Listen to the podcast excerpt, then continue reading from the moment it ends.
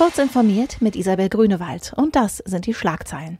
Google will Werbecookies abschaffen. Trump macht Druck auf Apple. Der neue Edge-Browser mit Chromium ist da und Android-App von GitHub als Beta verfügbar. Google will die Unterstützung für eine der gegenwärtig wichtigsten Techniken zur Werbeauslieferung beenden.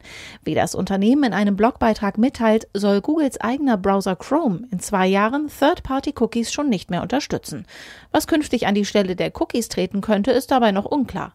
So will Google als größter Werbekonzern der Welt keineswegs das Werbegeschäft an sich gefährden. Laut Blog-Eintrag suche man den Ausgleich zwischen Nutzern, Seitenbetreibern und den Werbekunden. Im Konflikt um die Verschlüsselung von Smartphones und Zugriffsmöglichkeiten für Ermittlungsbehörden hat US-Präsident Donald Trump den Druck auf den Technikriesen Apple erhöht. Trump schrieb auf Twitter, seine Regierung helfe Apple in Handelsfragen und anderen Belangen die ganze Zeit, dennoch weigere sich der Konzern Behörden den Zugang zu verschlüsselten Telefonen zu ermöglichen. Apple entgegnete, dass es keine Hintertür nur für die Guten geben könne.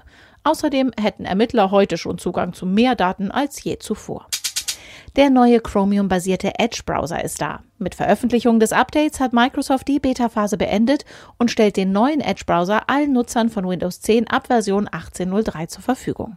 Die Verteilung erfolgt über die Windows-Update-Funktion und der Browser soll künftig alle sechs Wochen aktualisiert werden. Der Umstieg von der Edge HTML-Engine zu Chromiums freier Rendering-Engine Blink soll Performance und Webkompatibilität des Browsers erhöhen. Die Softwareentwicklungsplattform GitHub hat die Android-Version ihrer App im Rahmen eines Beta-Programms veröffentlicht.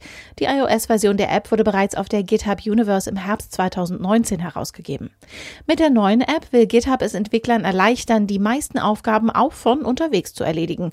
Wer Teil der Beta sein möchte, muss sich beeilen. Laut GitHubs Ankündigung sind die Plätze vorerst begrenzt, werden aber mit der Zeit mehr. Diese und alle weiteren aktuellen Nachrichten finden Sie ausführlich auf heise.de.